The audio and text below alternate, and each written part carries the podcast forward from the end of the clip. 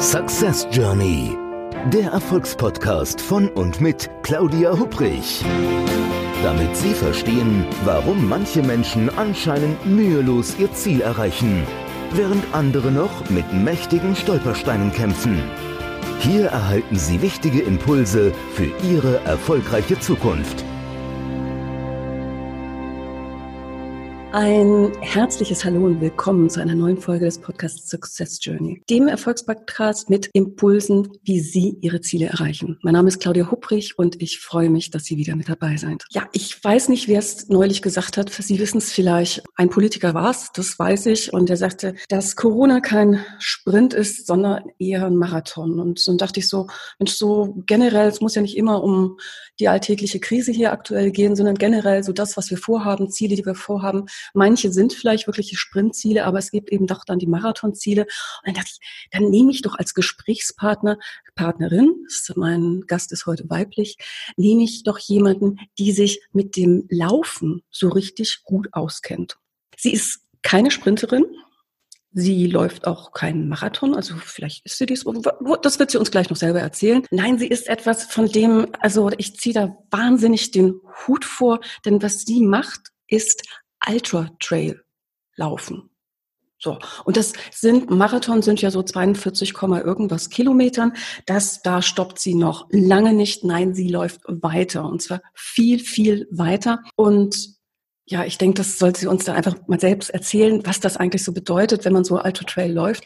Herzlich willkommen, Annabelle Müller. Liebe Annabelle, schön, dass du heute da bist. Hallo Claudia. Schön, dass ich da sein darf.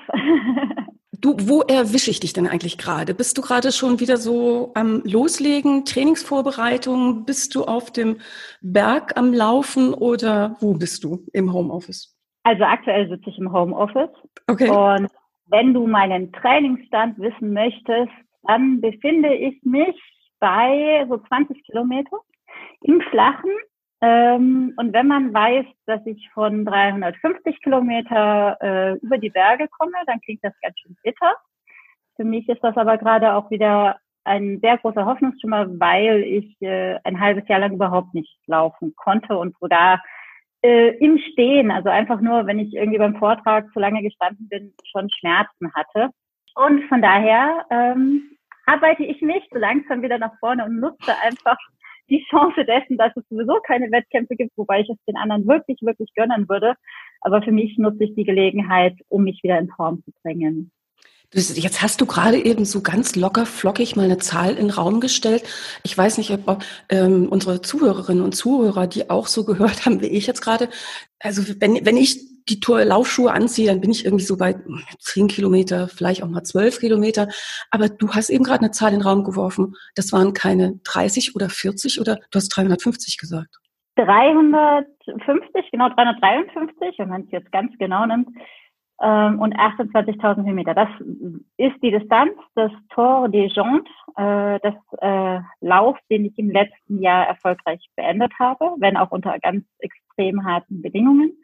Und ich weiß, dass das für viele jetzt nur Zahlen sind. Deshalb sage ich mal ganz kurz, äh, das ist so wie wenn man 15 Mal auf die Zugspitze raufen, raufen runterläuft. Also da war der eine oder andere schon, der, der eine oder andere vielleicht auch eben zu Fuß. Und das Ganze 15 Mal, nur dass man danach noch so 200 Kilometer hat, vor sich hat, die man dann auch noch absolvieren muss. Dann hat man diese Distanz geschafft. Und das Ganze bei dem Lauf unter Zeitdruck also maximal 150 Stunden. Das ist, das ist ja der schiere Wahnsinn. Also läufst du dann, läufst du da am Stück die ganze Zeit? Also ich stelle mir jetzt gerade vor, wie viel Kilometer ich so laufen gehen könnte. Jetzt vielleicht nicht richtig joggen, aber also irgendwann, irgendwann schmerzt doch alles. Also die Füße, die Knien, die Hüften, alles, oder? Ja, also dass irgendwann alles schmerzt, ist unabhängig davon, ob du läufst oder gehst. Jetzt bin ich jemand, also ich habe erst vor zwölf Jahren mit dem Laufen überhaupt angefangen und ich äh, verdiene mein Geld auch nicht mit dem Rennen. Das heißt, ich habe immer nebenbei noch gearbeitet. Manchmal hatte ich sogar zwei, also einen Hauptberuf und ich habe immer noch mal was nebenbei gemacht so, dass äh, mein Training immer auf, auf Effizienz ausgelegt war und in der Regel auch auf Ankommen. Also ich stand auch mal auf dem Siegertreppchen, weil ich mir das mal ein Jahr vorgenommen habe, mhm. äh, bei einer kürzeren Distanz, allerdings bei 85 Kilometer. Und bei diesen langen Läufen, da geht es mir neben der sportlichen Herausforderung um die Erfahrungen, die ich dort eben mache, über die wir vielleicht heute auch reden werden, weil die meisten Zuhörer von dir werden jetzt nicht aktuellen Ultratrail laufen wollen, vielleicht noch nicht mal Marathon. Ich verpacke ja das, was ich bei diesen eben wirklich extrem langen Läufen lerne, äh, zusammen und bringe es den Menschen mit, dass sie, wie sie es fürs Leben und fürs Business gebrauchen können. Ja? Also weil ich einfach gemerkt habe, dass ich aus diesem Bereich unheimlich viel gelernt habe, was mir im Leben auch weiterhilft. Spannend jetzt gerade, was du sagst, also quasi die Erkenntnisse aus so einem Lauf auch zu übertragen in die, ja, in die Geschäftswelt und das eigene Erleben irgendwo. Also ich führe momentan mit sehr, sehr vielen Kunden Gespräche und erlebe, also erlebe da so eine Übergangszeit, habe ich den Eindruck. Also es sind welche, da gehen jetzt die Mitarbeiterinnen und Mitarbeiter aktuell, kehren die wieder zurück in die Büros, natürlich mit entsprechenden Abstandsregelungen, also viele Veränderungen auch dabei. Es ist viel Kommunikationsbedarf, äh, da muss sehr, sehr viel irgendwo geklärt werden. Mitarbeiter haben entsprechend Fragen auch Befürchtungen, Ängste, alles Themen, die irgendwo adressiert werden müssen. Da könnte ich mir so schon vorstellen, dass es im Grunde genommen auch so, ja, eine längere Distanz ist, die man irgendwo überwinden muss. Also ich würde jetzt schon fast sagen, dann, dass Corona, dass die Krise momentan kein Sprint ist und vielleicht auch kein Marathon, sondern vielleicht eher ein Ultra Trail. Wie siehst du das? Ich denke, dass es darauf hinauslaufen wird. Also ich, äh, wie viele, ja, ich freue mich, wenn wir uns jetzt hier täuschen und wenn wir morgen eine ganz tolle Lösung haben und das wie so ein Schalter ist, ne, der Albtraum ist vorbei. Und aber ich, ich denke, es ist einfach eine Herausforderung, die uns noch länger erhalten bleibt. Und in dem Zusammenhang ist es eben nicht der klassische Marathon und schon gar nicht der klassische Straßenmarathon. Denn wenn man es jetzt mal wirklich sieht, es wird es natürlich auch ein Auf und Ab geben, ja, nicht nur die allein schon das Virus verläuft ja in Wellen, wenn man mhm. es mal bildlich nimmt. Und was ich an der Stelle aber auch merke, ist, dass also zum einen natürlich diejenigen, die vorher gut vorbereitet waren, die Unternehmen, die stehen auch in der in der Krise, wenn man jetzt manche können das Wort ja schon gar nicht mehr hören, mhm. ähm, aber die stehen auch in der Krise gut da. Und auch was ich, ich habe 2018 einen TEDx-Vortrag gehalten äh, unter dem Titel Safe Decision, also sichere Entscheidungen mit dem Bewusstsein, dass es natürlich keine sicheren Entscheidungen gibt. Also entscheidend ist ja immer ein Abwägen zwischen Unsicherheiten. Und das war schon immer so. Das ist nur, das wird uns durch die aktuelle Situation und durch die hohe Unsicherheit aktuell nur noch mal viel mehr bewusst. Absolut. Also was, was ich auch, was ich spannend finde, ist momentan, wie in so einer Krisenzeit Überzeugungen teilweise so getilgt werden. Ja? Also Überzeugung jetzt auf individueller Ebene oder Überzeugung auch im Team oder in der ganzen Organisation. Also Dinge, von denen man also die es schon immer gab, wie ich sag jetzt mal Homeoffice, im Homeoffice Arbeit. Ne? Das ging ja schon immer, aber so gerade auf ähm, Führungskräfte Ebene hatte ich so den Eindruck, na ja, wenn es nicht anders geht, dann arbeiten sie halt mal vom Homeoffice. Genauso, dass die Menschen selber irgendwo nicht unbedingt darauf eingestellt waren. Das sind jetzt alles Überzeugungen, die auf einmal über über Bord geworfen, geworfen werden, ne? dass man sagt, doch natürlich, es geht. Und ähm, ich finde es auch ganz spannend, wie viele gerade größere Firmen es gibt, die ähm, ich glaube, die letzte war jetzt Twitter, die ich, von denen ich das gehört habe, die sagen, nee, also auf jeden Fall bis Jahresende, Leute, bleibt bitte im Homeoffice. Das ist wirklich safe. Und wir haben jetzt in den letzten paar Wochen auch gelernt, wie die Zusammenarbeit so klappt. Oder ich hatte jetzt von PSA, also Peugeot, glaube ich, waren das, die gesagt haben, also in der Vergangenheit war es so, dass jemand sich erklären musste, wenn er wenn er im Homeoffice arbeiten wollte. Und jetzt wird es in Zukunft eher so sein, dass die, mit, äh, dass die Menschen sich erklären müssen, wenn sie in die Firma kommen. Also was, was eine, ein radikaler Wechsel an Überzeugung, finde ich. Also wenn man so überlegt, ja. du, du, du auf dem Berg und hast du gesagt, du läufst nicht nur und überwindest da unglaubliche Höhenmeter. Gibt es da für dich so Dinge, die du aus deinen Wettkämpfen mitgenommen hast, wo du gesagt hast, das ist wirklich das was ganz, ganz Wichtiges, was du in deinem privaten Alltag mit überträgst oder ähm, was auch relevant für Unternehmen ist? Ja, da gibt es so viel, dass ich auch 90 Minuten darüber sprechen kann. So viel Zeit haben wir heute, glaube ich, nicht. Von daher muss man natürlich überlegen, welche Informationen sind aktuell gerade extrem wichtig. Ich finde, dass tatsächlich das Thema Entscheidungen treffen, aber da verweise ich auch gerne eben nochmal auf diesen TEDx-Vortrag, weil es da eben schon vieles gibt, sehr, sehr wichtig ist. Dass natürlich auch das Thema Motivation aktuell eine ganz neue Komponente kriegt. Äh, ja, auch wenn alle immer sagen, Motivation kann schon keiner mehr hören, aber im Endeffekt kommt dann doch immer wieder die Frage nach der Motivation. Und natürlich auch die, die, die Frage, wie ich mir meine Ressourcen auf so einem Ultrastrecke gut einteile. Ja, was man im Alltag schon damit anfängt zu sagen, so wie ich mich jetzt verhalte, sollte ich mich dann, muss ich mich dann halt auch wirklich über einen längeren Zeitraum verhalten können. Ja, also das, was wir jetzt machen an Maßnahmen, macht nur Sinn, wenn wir es langfristig durchhalten. Ähm, das wäre jetzt mal so für den, für den persönlichen Bereich. Ich fand aber, bevor du nochmal die Frage konkretisiert hast, auch sehr interessant, was du gesagt hast. Mein Kopf arbeitet gerade noch, weil mein Vortrag aktuell, und den hatte ich schon vor Corona, also der ist, äh, an sich ist er Corona-frei. Ja, ich kann natürlich da auch Beispiele der, der aktuellen Situation anpassen. Der heißt Trail and Error. Und der ist an, also abgeleitet von Trial and Error, mhm. Versuch und Irrtum. Und immer wenn wir Neues entdecken möchten und jetzt vielleicht auch gerade müssen, so wie du es gesagt hast, mal, wir sind jetzt einfach auch mal gezwungen, äh, neue Wege zu gehen, dann läuft das hier alles nach Versuch und Irrtum. Und ich finde das extrem gut, weil ich selber in meinem Leben schon mal auch die Erfahrung gemacht habe, also wir säßen hier gar nicht hier, wenn ich nicht an irgendeiner Stelle ich kann das nachher noch, ich kann dir die Geschichte gerne erzählen, das ist sehr persönlich, aber ich erzähle sie trotzdem gerne. Wenn ich an einer Stelle nicht einmal etwas hätte tun müssen, wo ich im Leben mal gesagt habe, das mache ich nie wieder. So, und äh, so ist es, glaube ich, oft. Und jetzt kommen wir einfach in die Situation, dass wir einfach sozusagen mit Versuch und Irrtum uns durch diese neue Situation durchmanövrieren. Und ich denke, da ist es übrigens auch vollkommen normal, dass man sich eben auch irrt. Weil Versuch und Irrtum beruht darauf, dass ich zugebe, dass ich mich mal irgendwo geirrt habe. Und das bedeutet, dass ich vielleicht auch erkenne, dass jetzt was gut ist, wo ich immer gesagt habe, nee, das ist blöd. Äh, das muss nicht immer so sein. Manche stellen dann fest, das ist wirklich blöd, aber dann wissen sie das andere nachher wieder mehr zu schätzen. Ja, das ist auch was, was ich beim Ultratrail natürlich habe. Wenn du so einen so einen Lauf überstanden hast, dann, dann weißt du wieder, wie schön die, die alte Normalität ist. Ja, mhm. äh, sofern Ne? Das Leben dreht sich ja nicht rückwärts, aber ja, irgendwann werden wir wieder zu, vermutlich zu einer Zeit finden, vielleicht mit einem veränderten Bewusstsein, aber zumindest vielleicht ohne Verhaltensregeln und so. Das hoffe ich zumindest. Na, das, das hoffen wir doch alle, denke ich. Ne? Also, mal, du, du, hast ja jetzt diesen Cliffhanger eben vor ein paar Minuten, den hast du ja gut auf der Strecke noch gelassen. Ich gehe davon aus, dass jeder, der uns gerade zuhört, denkt, was war das für eine persönliche Geschichte? Erzählt sie dir jetzt noch? Magst du die gerade hinten anschicken? Ja, sehr gerne. Es ist nämlich keine Laufgeschichte und sie ist auch in keinem meiner Vorträge drin, aber für so einen Podcast finde ich, dann, dann wollen wir auch mal wir persönlich werden. Genau, das ist jetzt Primetime Premiere sozusagen. Genau. Also, Hau raus.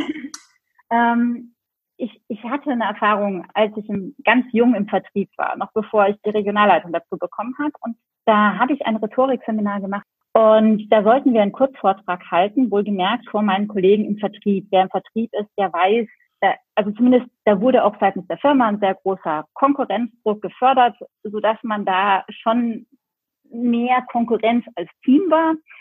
Äh, und dann will man natürlich vor den anderen vielleicht auch noch gut performen, dann entsteht eine gewisse Aufgeregtheit. Äh, zudem sollten wir über irgendwas sprechen. Ich könnte dir heute nicht mehr sagen, über was, aber es war jetzt was es war nicht mal was, was du witzig hättest erzählen können, so wie ich das mal in meiner kurzfristigen Kursmasterzeit gelernt habe. Du kriegst ein Thema hingeworfen und dann machst du was spontan draus. Ich, ich glaube, die Lockerheit hatte ich zu dem Zeitpunkt in dieser Situation auch gar nicht, weil es war schon irgendwie ein fachliches Thema, aber nichts, was mir irgendwie eigen war. Mhm. Und also ich wusste, da hat dann so ein bisschen drüber geredet, war natürlich aufgeregt und ich versuchte das jetzt mal mit dem Mikro. Und während ich geredet habe, habe ich vor Aufregung immer in die Hände geklatscht. Oha. Und das, das war noch so ein Standmikro, also so ganz klassisch äh, vor der Nase. Äh, in dem Moment, wo ich gesprochen habe, hat das, äh, glaube ich, gar niemand so wahrgenommen. Aber wir haben uns die Videos nachher angeschaut. Es ging ja darum, vielleicht so, so, na, so redet ihr jetzt zu mhm, machen. Mhm, Und haben halt alle nur gelacht, weil du hast nichts verstanden. Und ich habe wirklich im Takt habe ich geklatscht aufgrund eines, einer, einer, weiß nicht, einer Reaktion auf diesen Stress. Und damals wäre ich am liebsten im Boden versunken. Heute würde ich wahrscheinlich drüber lachen, ja. Äh, aber damals hatte ich die Größe nicht. Mhm. Und ich habe damals, ich war wirklich getroffen. Ich habe damals gesagt, ich stelle mich nie wieder, nie wieder vor andere Leute und spreche. Tja, so, so, so entstehen Überzeugungen. Im Bereich, mhm. ja, aber nicht mehr vor einer öffentlichen Gruppe. Und dann war ich einfach einige Jahre später also beruflich habe ich mich da tatsächlich immer so ein bisschen drücken können. Mhm. ähm, aber ich habe dann noch meine Ausbildung gemacht und die war mir sehr wichtig und die lag mir am Herzen und es war halt in den modernen Lerntechniken einfach üblich, dass man da in kleinen Gruppen Sachen ausarbeitet und die den anderen vorträgt. Und dann habe ich gemerkt, wenn du da über Themen sprichst, die du, die du mit Herzblut vertrittst und wo du dich auch auskennst, also wo du wirklich denkst, ich habe mich vorher informiert, ich habe jetzt einen Kompetenzbereich, damit gehe ich raus, und dann hast du vielleicht auch noch Leute um dich rum, die auch Bock drauf haben, die Inhalte zu hören und nicht nur darauf warten, dass du einen Fehler machst. Dann kann das, ja, dass das funktioniert erstens. Zweitens, dass ich da richtig gut bin, weil die haben irgendwann immer gesagt, Annabelle, kannst du nicht? Mhm. Und drittens, dass mir das auch richtig Spaß macht. Aber wenn ich, wenn ich damals nicht gezwungen gewesen wäre, dann wäre ich nie auf die Idee gekommen, irgendwie auf die Bühne zu gehen und meine Erfahrungen vom Laufen mit den anderen Leuten zu teilen. Das ist so spannend gerade, was du sagst irgendwo, so, dass man so, so, wenn man so am, nicht am Rand der eigenen Komfortzone ist, sondern wirklich drüber hinaus irgendwo so ist, und dann entsprechend, äh, was passiert, was eben unangenehm ist, sprich das Klatschen, nicht das Klatschen per se, denke ich, sondern vor allem die Reaktion der anderen, der andere scheckig lachen, dass das natürlich etwas ist, was wirklich etwas mit einem macht und auch einen entsprechenden, ja, Glaubenssatz da manifestiert, dass eigentlich das vor anderen steht, dass das eigentlich nichts für einen ist. Und ich glaube, das passiert im Leben ganz, ganz vielen Menschen, manchen im Erwachsenenleben, so wie bei dir, teilweise der einen Eindruck, so wenn ich gerade so im Coaching mit Leuten da spreche, dass viele eher sagen, nee, also ich stelle mich nicht vor eine Gruppe hin. Und das kommt dann, wenn man weiter guckt, woher kommt es, äh, kommt eher so aus der Schulzeit, ne? dass da jemand dann eben kritisiert hat und guckt und einen immer, also diese jeweilige Person immer kleiner gemacht hat. Und da finde ich das ganz, ganz wichtig, wenn man so sagt, und jetzt erst recht, ich probiere das aus. Ich persönlich glaube, also man sollte jeden Tag, wirklich jeden Tag, egal wie klitzeklein das ist, aber irgendetwas tun, was einen aus der eigenen Komfortzone rausbringt. Und, das ist ähm, mit Sicherheit gut. Ich habe das mir auch mal vorgenommen. Ich schaffe das nicht jeden Tag, aber ich versuche das. Ich habe einen Erfolg, Dankbarkeit, Mut Tagebuch und da schreibe ich dann rein, Super. was mein Erfolg war, wofür ich dankbar bin und was ich Mutiges getan hat. Und ich habe dann nicht jeden Tag drei Sachen, aber eins von allen dreien schaffe ich irgendwie jeden Tag. Und ich gucke, dass es auch einigermaßen gut verteilt ist. Ja, das, was nicht immer, also was, wofür ich dankbar bin, finde ich immer tatsächlich. Mhm. Aber Erfolg und Mut ist dann immer so, äh, ja, was habe ich den Tag gerade gemacht und was werte ich denn für mich denn wirklich als Erfolg? Weil du aber auch gerade ganz, weil wir gerade beim Mut sind, darf ich da noch kurz was zu sagen? Na klar, gerne. Ich werde mich häufig gefragt, zum Beispiel, ob ich keine Angst habe, nachts alleine durch den Wald zu laufen. Mhm. Und die Antwort von mir ist mal ganz klar, doch, klar, natürlich habe ich Angst, ja. Ähm, nicht nur als Frau, ich glaube auch die, die, die, auch, auch Männer beim Laufen, weiß ich, haben, mhm. haben durchaus Angst, wenn du da nachts die ganze Zeit alleine bist. Nur jetzt ist Mut ja auch nicht Furchtlosigkeit, ja, das ist ein Comic vielleicht, aber auch da ist es vielmehr die Fähigkeit, seine Ängste zu überwinden. Und das am Anfang bei Corona schon eben auch über das Thema Ängste gesprochen. Und ich habe mir da tatsächlich auch Gedanken gemacht und gesagt, gedacht, ja, im Rahmen auch meines neuen Vortrags, was brauchen wir denn, um mutig zu sein? Ist das wirklich so, der eine ist mutig und der andere ist es nicht? Ist es so eine angeborene Charaktereigenschaft? Und ich bin drauf gekommen, also mein, meine Antwort darauf, wenn ich es vereinfache und aufs Kleinste runterbreche, habe ich gesagt, wir sind immer dann mutig, wenn unsere Motivation, etwas zu tun, größer ist als unsere Angst was in dieser Situation aus dem Leben gegriffen eben auch so war, klar, die Angst war ein bisschen kleiner, es war schon ein bisschen länger her. Ich war aber auch in einem Umfeld, was mir, was mir wohlwollend war, ja, sonst mhm. wäre ich diesen Schritt vielleicht nicht gegangen. Und die Motivation wiederum, die war damals sehr groß, weil es was war, was ich unbedingt wollte, was mich bewegt hat. Und dann sind wir jetzt in einem Bereich, wo man immer sagt, ja, ich weiß, du sagst auch natürlich, ich habe ähm, das Bild angeschaut, dieses tolle Scribble, was äh, dir gezeichnet wurde für deinen mhm. Vortrag. Mhm. Und da hatten wir dieses, ein Hinzuziel ist viel besser als ein von Wegziel. Das ist definitiv so, ja. Äh, nur Gefahr kann natürlich auch schon vorübergehend mal eine Motivationsquelle sein. Ja? Und das sieht man dann da auch wieder, wenn die Motivation, nämlich zum Beispiel zu überleben, die ist fast immer größer als die Angst, es sei denn, man verfällt in Schockstarre, weil halt die Angst wirklich so groß ist. Dann kann man auch sagen, dann, wenn Angst und Motivation sich ungefähr ausgleichen, wenn man es mathematisch sieht, dann entsteht so eine Schockstarre. Aber ansonsten spielt halt Motivation auch zum Thema mutig sein eine große Rolle. Also ich habe jetzt gerade so zwei Bilder vom Kopf, äh, wenn ich dir zuhöre. Das eine ist, äh, ich lebe ja mit meiner Familie im wunderschönen Taunus und da muss ich sagen, also gerade hier gibt es jede Menge Wildschweine.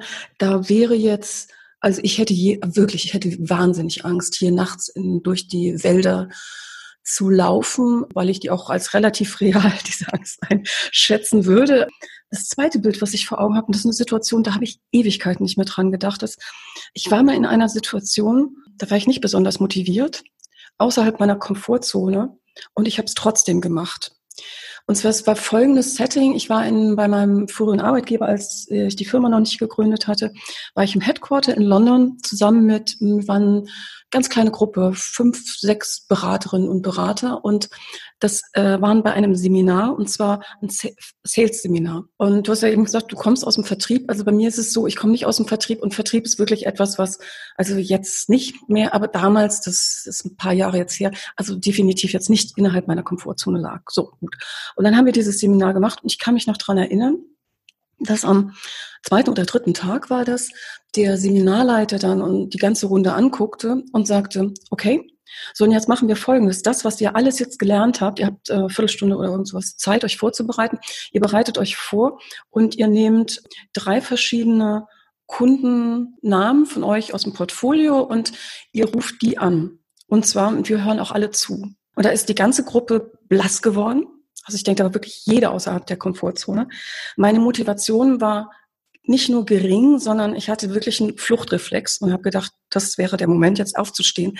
Kannst aber natürlich in einem internen Seminar, in einem äh, Managementberatung auch schlecht machen. So, und dann habe ich das gemacht und dachte die ganze Zeit, also ich habe wirklich, ich habe so gezittert, ich habe so Angst gehabt. Also ich glaube, da sind die Wildschweine im Taunus direkt dagegen.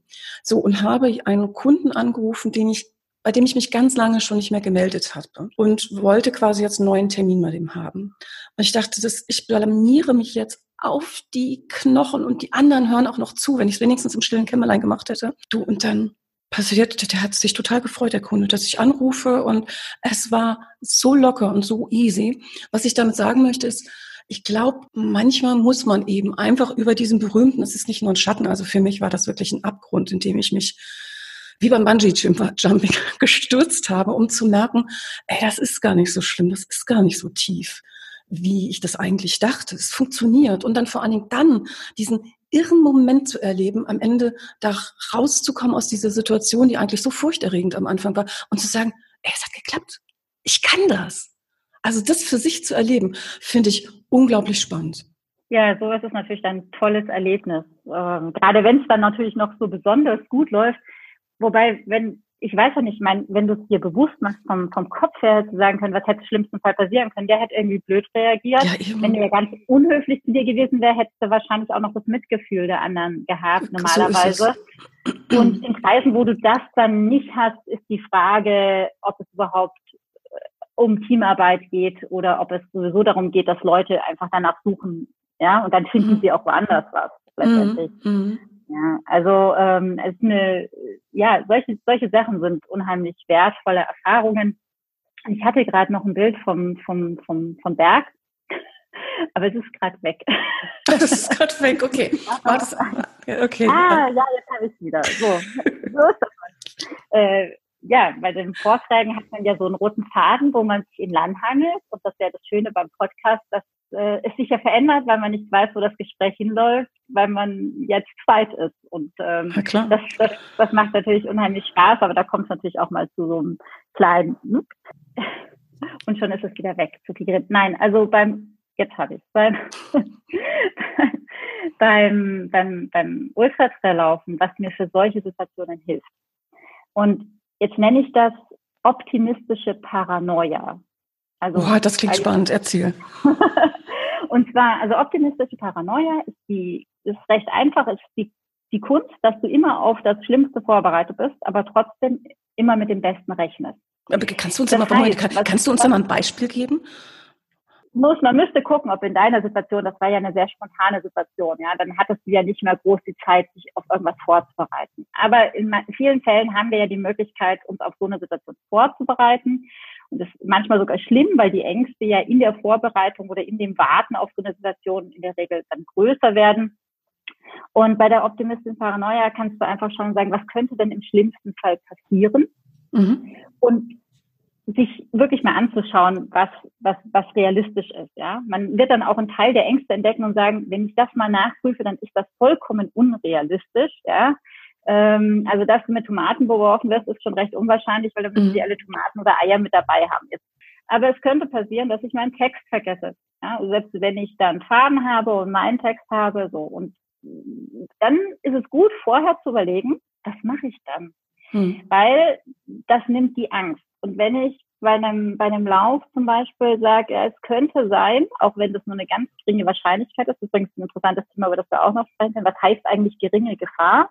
Ähm, kommt ja aktuell auch immer, die Gefahr ist mittel, sie ist gering, mhm. sie ist groß, da könnten wir auch nochmal drüber sprechen. Aber wenn ich auch nur eine geringe Gefahr habe, dass ich zum Beispiel äh, über vereiste Bergpässe geben muss. Ja. Beim Tour de France gibt es jedes Jahr wieder diese Diskussion, Steigeisen mitnehmen oder nicht. Und okay. sagt, am Anfang September, ja, die hat noch nie irgendeiner in diesem Rennen gebraucht und alle machen sich immer drüber lustig. Ja. Und die haben uns am Vortag vor dem Rennen 2019 gesagt, da war ich sehr überrascht, es kontrollieren keinerlei Pflichtausrüstung. Wir sind selbstverantwortlich, was wir mitnehmen oder nicht.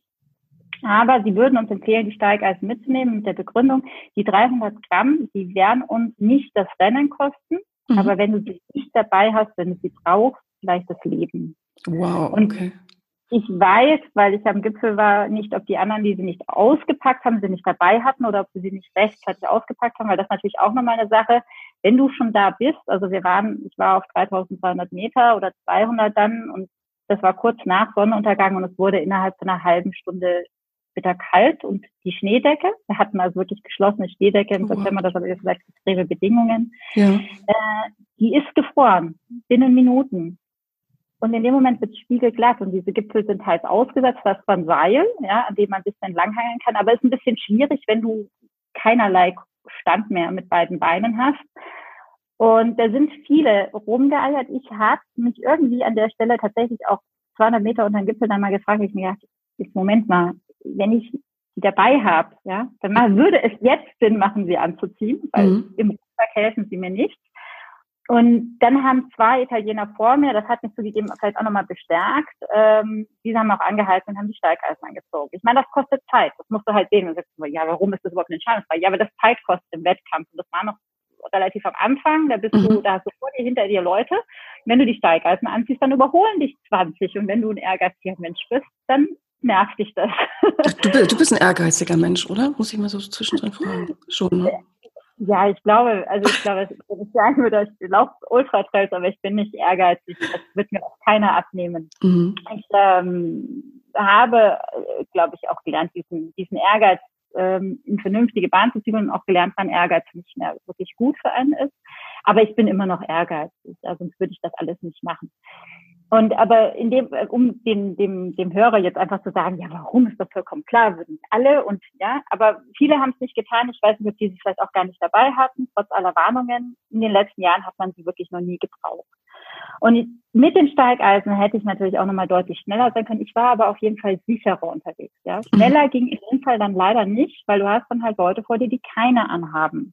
Und jetzt sind wir nochmal so ein bisschen auch in der Corona-Situation, weil dann sagen die Leute, ja, ist ja meine Sache, wie ich das mache. Ja, aber wenn du halt da draußen zusammen unterwegs bist, dann ist es halt nicht allein deine Sache, ja, letztendlich, klar, weil ich mit den Steigeisen sicherer, also es war nicht ganz so wie die aktuelle Corona-Situation, nur ich möchte auch nicht erleben, dass vor mir einer abstürzt und natürlich hätte ich dann auch versucht, den irgendwie noch mhm. festzuhalten, ja. Mhm. Und dann riskiere ich ja auch mein Leben. Also äh, und wir wären alle schneller gewesen dann. Also, na, also wir hätten vielleicht alle die kurze Zeit warten müssen, die Steigeisen anzuziehen, dann wären aber alle schneller und sicherer unterwegs gewesen. Und das sage ich auch mit optimistischer Paranoia, wo ich sage, ja, ähm, natürlich rechne ich mit dem Besten. Ich habe nicht mit Schneefall gerechnet, nicht mit solchen Herausforderungen. Ich bin im zweiten Teil des Laufs, also mit einer persönlichen Krise, eine, einer starken, ähm, einem geschwollenen, entzündeten Knie noch unterwegs gewesen. Das ist nochmal ein ganz anderes Thema. Mit, mit diesen ganzen Sachen habe ich nicht gerechnet. Aber ich habe mich halt so gut wie es geht vorher darauf vorbereitet, mit den Erfahrungen, was vielleicht passieren könnte. Und dann nicht nur, was mir schon mal passiert ist, sondern auch, was vielleicht irgendwelchen anderen Leuten schon mal passiert ist, wo ich sage, okay, kann ich mich da irgendwie darauf vorbereiten? Ich denke, das ist ein ganz wichtiger Punkt, Annabelle, was du sagst. Also jetzt gerade, wenn wir die, mir gefällt der Ausdruck unheimlich gut, die optimistische Paranoia entsprechend auch in die Organisationswelt tragen. Und gerade wenn es jetzt darum geht, dass es so eine, ich nenne das jetzt mal so eine Ramp-up-Phase gibt, ja, also wo die Unternehmen so wieder anlaufen, vorsichtig, eben unter neuen Prämissen. Aber es ist auch die Frage, was könnte optimistische Paranoia entsprechend da im positiven Fall auch bewirken? Denn es sind natürlich veränderte Parameter. Äh, da sind, also ich erlebe es immer wieder jetzt in ganz vielen Gesprächen, ähm, die Frage, was ist mit unseren Kunden? Wie können wir auch während so einer Krisensituation, wie können wir unsere Kunden halten? Was können wir entsprechend denen Gutes tun? Ähm, welchen Unterstützungsbedarf, welche offenen Fragen haben unsere Mitarbeiter und, und, und und da schon optimistisch nach vorne zu blicken, aber trotz alledem ja ein bisschen Paranoia dann irgendwo, also oder vielleicht die das Vorsichtige eher irgendwo walten zu lassen. Also mir, mir fällt ja gerade was ein. Kennst du die sogenannte Kopfstandtechnik? Nein, aber das äh, ich habe es auf der auf dem Scribble gesehen. Ah, genau, äh, pass auf, das muss ich kurz muss ich kurz erzählen, weil ich denke, das könnte man ein bisschen mit dieser optimistischen Paranoia ähm, so so daneben rücken, sag ich mal so. Mhm. Ähm, weil ich habe gerade am letzten Freitag da im Vortrag auch von erzählt. Also es gibt so eine Innovationskreativitätstechnik, die ich ganz, ganz spannend finde. Nämlich äh, so, so Brainstorming, normales, ich denke, das kennen wir ja alle hier wenn man dann irgendwie, also ich habe so viele Workshops irgendwie schon so drin gesessen, aber auch als Teilnehmerin und dann ist ein Moderator vorne und der sagt dann, ja, ihr wisst ja alle ne, die Regeln, Brainstorming und wir kritisieren nicht die anderen und lasst mal die Ideen, eure Ideen freien Lauf und so. Das kann klappen, muss aber nicht unbedingt so. Und die Kopfstandtechnik, die macht was anderes, nämlich die dreht die mhm. eigentliche Frage auf den Kopf. Also ich mache das jetzt mal in Sachen Krise, wenn ein Unternehmen, eine Teambesprechung zum Beispiel irgendwo ist, mit der Fragestellung, wie können wir in der aktuellen Krise unsere Kunden halten, dann dreht man diese Frage auf den Kopf fragt also so, wie, wie, kriegen wir auch, wie vergraulen wir den letzten Kunden? Und äh, ich habe dann als Beispiel gemacht, also das wirklich mal in einem Workshop passiert, dass jemand sagte, da auch ohne Krisenzeiten kann man so eine Frage auf den Kopf drücken. Also wie können wir die Kunden vergraulen? Und jemand sagte dann, wir schicken einfach jedem Kunden einen alten, stinkenden Fisch. Da war echt, da war Ruhe im Saal. Da sagt erstmal keiner was. Jeder guckt sich an und sagt, ja, was ist denn das für eine blöde Idee irgendwo? Aber wir haben dann die Frage wieder umgedreht und die Antwort dazu auch. Also von diesem Kopfstand wieder in die normale Position. Und daraus wurde dann, wie können wir unsere Kunden jetzt auch gerade in der Krise halten? Natürlich keine alten stinkenden Fisch schicken, logisch sondern die Idee war dann, wunderbar wertschätzende Pralinenschachtel mit einem wirklich wertschätzenden Hinweis oder Kommentar auch an den Kunden. Und ja, das ist vielleicht, also ich würde dann entsprechend Paranoia erstmal setzen, auch dass man erstmal das Schlimmste irgendwie sammelt und dann aber belegt, was steckt dahinter, hinter, hinter den ähm, Ideen, die wir hier eigentlich jetzt zusammen sammeln für eine Frage, die eigentlich auch Quatsch ist und da entsprechend wieder das Ganze dann sozusagen in die Realität transformiert. Und ich glaube, dass wir so jede Menge von dieser optimistischen Paranoia, glaube ich, schon in der Zukunft brauchen, ja, dass ein weiter so bin ich ganz ganz fest davon überzeugt, das wird auf gar keinen Fall irgendwo so sein, sondern es müssen wirklich, die Leute müssen die Steigeisen dabei haben in Zukunft, auch mal ein bisschen mutiger sein, Dinge auch anders machen und nicht nur die Mitarbeiter, sondern vor allen Dingen auch die Führungskräfte sind da ja gefragt. Ne? Also ja, über Führung wird ja, hm, ist ja Jahrzehnte geschrieben worden, als wenn man Führung bei Amazon eingibt, ist ja unglaublich. Aber ich glaube, jetzt ist wirklich die Zeit, dass neue Modelle ausprobiert werden können, dass man sich selber auch an die Nase fassen kann als Führungskraft, um zu sagen, so was macht Sinn, was tut meinen Mitarbeitern gut, was brauchen unsere Kunden, was brauchen unsere Lieferanten und da die eine oder andere Überzeugung eben wirklich mal auf Eis zu schicken oder in den Ruhestand äh, zu, äh, auf Eis zu legen, wollte ich sagen, oder in den Ruhestand zu schicken. Sehr interessant, was du sagst. Äh, ich hake mal kurz ein, wenn ich darf. Also, ich, ich kannte diese Ideenfindungstechnik allerdings äh, nicht den Begriff Kopfstandtechnik und auch wieder schön. Also ich mag es überhaupt, wie du die Begriffe wählst. Äh, auch deine, deine, deine Zielpiraten. Ja, ähm, da, da, da komme ich, da könnten wir vielleicht darüber reden, weil ich, äh, vielleicht ist ja auch Corona selbst ein Zielpirat. Also nicht, dass es Corona nicht gäbe, um Gottes Willen, ja. Das, äh, das wäre, natürlich gibt es so Stimmen, aber es ist ein bisschen wie wenn du im Gewitter stehst. Es blitzt und donnert mhm, und die genau. Abstände genau. sind unter zwei Minuten und du sagst, ach, vielleicht ist alles nicht real, ne? Ich mach mal nichts äh, ja, also die Wahrscheinlichkeit kannst du nochmal kneifen, überlegen, ob du träumst. Aber wenn du dann weißt, du bist da draußen am Berg im Ultratrail, du liegst nicht im Bettchen und ähm, dann lohnt es sich auch zu reagieren. Ja, also, ähm, aber worüber man natürlich sprechen könnte, ist, was macht denn Corona mit unseren Zielen? um deine Zielpiraten aufzugreifen. Und vielleicht jetzt an der Stelle noch, weil du ähm, eben auch sehr schöne Impulse und Sachen gebracht hast, wie man das auf, auf Unternehmen übertragen kann und auch gerade in welcher Phase wir uns vielleicht jetzt befinden. Wenn so die erste Phase mit Schadensbegrenzung betreiben, sich in Sicherheit bringen, ja, vorbei ist, dann ist es ja auch ganz wichtig, auch beim Laufen, dass man wieder zu so einer gewissen Lockerheit findet. Und diese Technik, die du da eben gesagt hast, die Kopfstandtechnik, werde ich mir jetzt mhm. auf jeden Fall kann man sich super merken, schöner Begriff diese, diese Technik, die führt ja auch dazu, dass man vielleicht diese Verkrampftheit ein bisschen löst. Genau. Und das ist, glaube ich, auch etwas, was jetzt zum jetzigen Zeitpunkt wieder wichtig ist, dass man so eine gewisse Verspieltheit in gewissen Bereichen wieder findet, wo man sie sich leisten kann, ja, wo man ähm, einfach sich immer wieder auch dieses, dieses, dieses, vielleicht für mich ist es, wenn ich am Berg laufe, ist tatsächlich dann Just Play, wobei der Ausdruck ist nicht von mir, ich glaube, ich habe ihn aus dem Buch vom Florian Wildhuber. Ich habe jetzt den Namen nicht genau im Kopf, aber es ist ähm, von einem ähm, Triathleten, mhm. äh, einen Ironman. Äh, und ich fand den schön und ich habe den für einen Lauf aufgegriffen und der hat mir beim Stubai Ultra Trail sehr, sehr viel gebracht, ja, wo es wirklich hart war, wo wir über 30 Grad hatten am Stubaier Ultra also am Gletscher. kann man sich vorstellen, das war der, glaube ich, der heißeste Tag. Also da, da brauchtest du die Steigeisen dann nicht? Da brauchte ich die Steigeisen dann nicht. Übrigens bei dem, bei dem Tor, letztes, beim Polygence letztes Jahr, da hatten wir auch wirklich alles. Also da wurde es ab dem dritten Tag, wurde es wieder richtig warm und wir hatten 30 Grad, keine Wolke am Himmel und es war unglaublich heiß, ja, was meinem entzündeten Knie überhaupt nicht gefallen hat. Da hatten wir alles mit drin beim Stubaier Gletscher, also bei dem Ultra Trail, da war es einfach nur heiß. Da war es, wir sind die Nacht durchgelaufen, die ging noch, da war es noch ein bisschen schwül und tagsüber war es einfach nur extrem heiß. Und also wir hatten auch ähm, finnische Zahlen, die unter 50 Prozent lagen, was ähm, ja, was nicht, was deutlich weniger ist als normal. Ja. Mhm. Und ähm, ich weiß gar nicht, wie ich auf den Bachelor gekommen bin. Das heißt, ja, pass auf, kann ich dir sagen, weil, weil du, du, hast eben das, du, du hast was zum Thema Spiel gesagt oder mit einer gewissen Leichtigkeit. Ja, genau, Just Play. Weil wenn du, wenn du zu verkrampft bist, ja, dann, dann schaffst du es nicht mehr. Ich weiß, die haben mir damals, also ich war auch spät dran und die haben mir dann kurz vom Gipfel halt die uns bei der letzten Station erklärt, ähm, dass wir das nicht mehr bis da oben schaffen, weil ähm, die Zeit zu knapp sei und die Bahn fährt äh, nur noch, ja genau, die Bahn fährt nur noch eine halbe Stunde mhm. und äh, bis dahin könnten wir noch ins Ziel und danach äh, würde keine Bahn mehr runterfahren. Und dann haben die anderen, die vorher mit, mir, also die ich teilweise natürlich auch auf dem Weg, auf dem Laufen gesehen habe und mhm. so, mit denen ich noch mal unterhalten habe, bei so einem Ultratrail kann man tatsächlich auch mal mit jemandem sprechen, okay. während man läuft und die haben diskutiert und ich habe mir nur gedacht, warum jetzt diskutieren? Ich habe nur gefragt, was ist der Grund, warum wir nicht darauf laufen sollten und habe überlegt, ob es irgendeine Gefahr gibt. Gewitter, mhm. Sowas.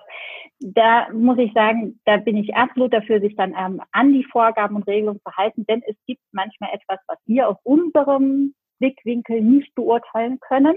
Mhm. Ja, ist auch jetzt vielleicht wieder ein schönes Bild für die Sache. Es gibt manchmal Dinge, die wir aus unserer persönlichen Sicht nicht beurteilen können, die aber vielleicht gefährlich sind. Dann hört man natürlich auch auf die Rennleitung, wenn die sagt, Moment mal, nee, ist gefährlich, ihr dürft da jetzt nicht mehr hoch. Aber die meinte nur, nee, also sie schaffen das ja nicht und dann müssen sie ja wieder runter und die Bahn fährt nicht. Und dann habe ich mir gedacht, ja, so was. Ich meine, ich laufe halt normalerweise Ultra und es waren 69 Kilometer Lauf. Mm, mm. Entsprechend natürlich auch knappe Zeitlimits für mich als, als XXL-Läuferin. Aber ich hatte ja noch Power, weil für mich war das nicht Anschlag. Und dann habe ich gedacht, ich probiere das einfach. Und wenn alles gut läuft, dann ich habe noch so viele Sachen im Rucksack, dann laufe ich diesen Gletscher halt wieder runter. Es war ja nicht, äh, nicht nachts und selbst dann, ich hatte ja noch eine Stirnlampe dabei, ja. Und mhm. dann bin ich da hochgelaufen. Aber natürlich unter, das klingt jetzt extrem locker, aber natürlich war ich da total unter Druck. Ja, die hat gesagt, man schafft das nicht. Die anderen haben nur diskutiert und jetzt bin ich und laufe da hoch. Ich habe noch ein Bild, wie ich als Einzige über dieses Schneefeld renne und indem du ja wegrutscht. Bei jedem Schritt und je fester du reintrittst, desto mehr rutscht du da weg. Ja? Und da habe ich dann tatsächlich mir immer nur gedacht, hey, just play. Du, du musst diese Lockerheit bewahren. Sonst, sonst wenn du so verkrampft bist, ich hätte keine Chance gehabt, ja, weder mit Wut noch mit Ärger noch mit, mit Gewalt da hochzukommen. Nur mit, mit einem, mit einer spielerischen Leichtigkeit hatte ich das noch geschafft, da oben ins Ziel zu kommen. Das ist auch eine Erfahrung, ja, die man nicht immer einbringen kann, weil wenn du akut in der Krise bist, dann brauchst du keine spielerische Leichtigkeit, dann musst du schnell handeln. Ich denke, das ist, also das macht gerade ganz viel mit mir, liebe Annabelle. So, ich denke, ja, natürlich auch handeln, aber eine gewisse Leichtigkeit zu haben oder äh, auch etwas Spielerisches. Ich denke, das dürfen wir uns jetzt eigentlich alle ähm, hoffentlich gönnen, die nächsten Wochen und Monate. Vielleicht, also ich denke, für viele, auch gerade Selbstständige oder auch Geschäftsinhaber und so, wird es immer noch eine harte Zeit bleiben. Aber wer jetzt nur nach hinten blickt, wird nicht so schnell vorankommen wie die, die wirklich nach vorne gehen, die die Steigeisen auch mal anziehen äh, oder eben sagen, ich probiere das jetzt und ich finde dein Bild wunderschön und sagen, ich habe eine Stirnlampe dabei und notfalls muss ich halt zu Fuß wieder runter, aber ich habe es probiert und du hast es ja dann auch geschafft, ne? Genau, also was natürlich immer wichtig ist, so die Gefahren abzuwägen, das mhm. ähm, vielleicht auch nochmal in meinem Vortrag Safe, Safe Decisions, also mhm. möglichst sichere Entscheidungen. Da geht es auch nochmal um die Frage drum, ähm, aufgeben oder weitermachen. Wann treffe ich so eine Entscheidung? Und es macht nicht immer Sinn, alles um jeden Preis durchzukämpfen. Das sagst sogar ich als Ultratrailläuferin. Ja? Nur an der Stelle, wo ich sage, das Risiko ist wirklich gering, weil ja, sonst wäre ich halt wieder runtergelaufen. Ähm, da würde ich nicht aufgeben. Ja, also da, da, da, das würde ich auf jeden Fall probieren. Und ich habe ja das Just Play auch auf das angespielt, was du gesagt hast, eben einfach, wir sind jetzt in einer Situation, die erste Schockstarre ist vorbei, man hat schon so ein bisschen Schadensbegrenzung jetzt erstmal betrieben und jetzt ist es wichtig, dass man aus dieser Verkrampfung wieder rauskommt, um sein volles Potenzial auch ausspielen zu können. Ich glaube, so kann man sagen. Super, liebe Annabelle. Also ich denke, das ist so, dass man, das, das können wir, denke ich, jetzt rausschicken an die Welt, an alle unsere Zuhörerinnen und Zuhörer. Das können wir so als Schlussplädoyer stehen lassen, oder? Ja, sehr gerne.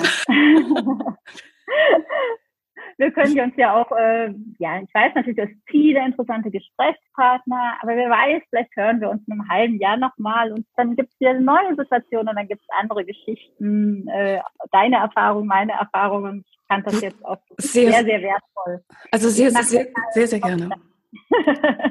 ja, vor allem, ich stelle mir vor, in einem halben Jahr, wenn wir dann vielleicht zusammen quatschen und sagen, Mensch, weißt du noch, 2020 im Mai, ja, wie das so war.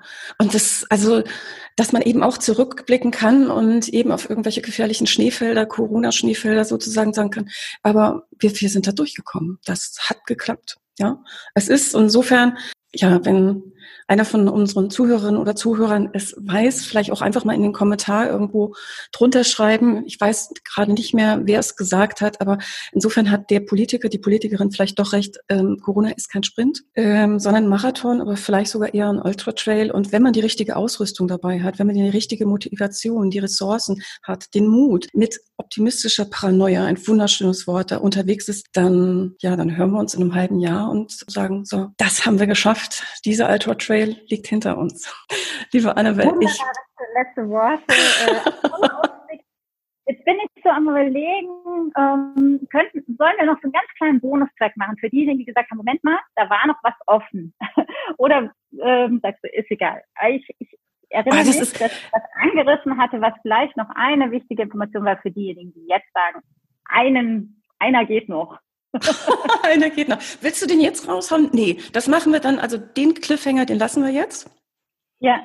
Ja, und dann packen wir das in die Notes rein. Das, das machen wir auf jeden Fall. Ja. Ansonsten, wenn du jetzt hast ja eh schon gestoppt, oder? Mit deinem Wort. Dann. Nee, alles, pass auf, alles gut. Also ich würde gerne jetzt erstmal noch sagen, ähm, Dankeschön, dass du dabei warst. Es hat mir jetzt jede Menge Spaß gemacht. Ich denke, das hat man bestimmt auch gehört. Wenn man mehr über dich erfahren möchte, du bist in Social Media unterwegs, bestimmt. Was ist deine Homepage? Ja, also für Leute, die äh, Bock auf Zitate haben, werbe ich bei ähm, Instagram unter Expedition Erfolg. Auch übrigens sehr schön, ne? du hast ja die Success Journey und mhm. ich habe die Expedition Erfolg. Äh, das also passt wir sind doch. ja da, äh, genau, wir sind ja da zusammen unterwegs. Genau. Äh, in unterschiedlichen Gegenden. und ähm, unter Expedition Erfolg findet man sowohl bei Elopage meinen Online-Kurs Mindset Trail. Da geht es tatsächlich einfach um die Einstellung. Es gibt nämlich ganz vieles, was man einfach an der Einstellung tun kann, um eben auch locker durch so eine Krise zu kommen. Äh, wobei der komplett Corona-frei ist, weil der vorher aufgenommen wurde, mhm. aber nicht da aktuell. Und ansonsten Instagram, da die Zitate und ich habe auch einen YouTube-Kanal und natürlich findet man mich selbstverständlich unter www.annabelmüller mit zwei N D E L.de De. Ja, wunderbar. Also du wirst auf jeden Fall gefunden werden, liebe Annabelle. Gut, also wie gesagt, dickes Dankeschön an dich und dann natürlich auch ein Dankeschön an Sie fürs Zuhören heute. Schön, dass Sie wieder mit dabei waren. Ich hoffe, dass Sie für sich jede Menge Impulse mitnehmen konnten, das Bild, den Ultra Trail vielleicht entsprechend vor sich haben, mit der entsprechenden Motivation, mit der optimistischen Paranoia unterwegs sind und dann freue ich mich ganz doll, wenn wir uns dann wieder hören. Insofern machen Sie es gut, machen Sie es bald. Ihre Claudia Claudia Hubrich. Success Journey, der Erfolgspodcast von und mit Claudia Hubrich. Claudia Hubrich ist Managementberaterin, Business Coach und Managing Partner von Consulting at Work. Sie berät seit mehr als 20 Jahren Menschen und Unternehmen, die sich entweder in Veränderungsprozessen befinden oder sich in solchen befinden wollen. In ihren Vorträgen, Coachings und Workshops gibt sie Impulse für mehr Klarheit, Motivation und Umsetzungskompetenz, damit sie das kleine oder große Stück Veränderung erreichen, welches sie sich wünschen. Und kostenlose Impulse, wie Sie an Ihr Ziel gelangen, finden Sie auch unter www.claudia-hupprich.com. Schauen Sie gleich vorbei.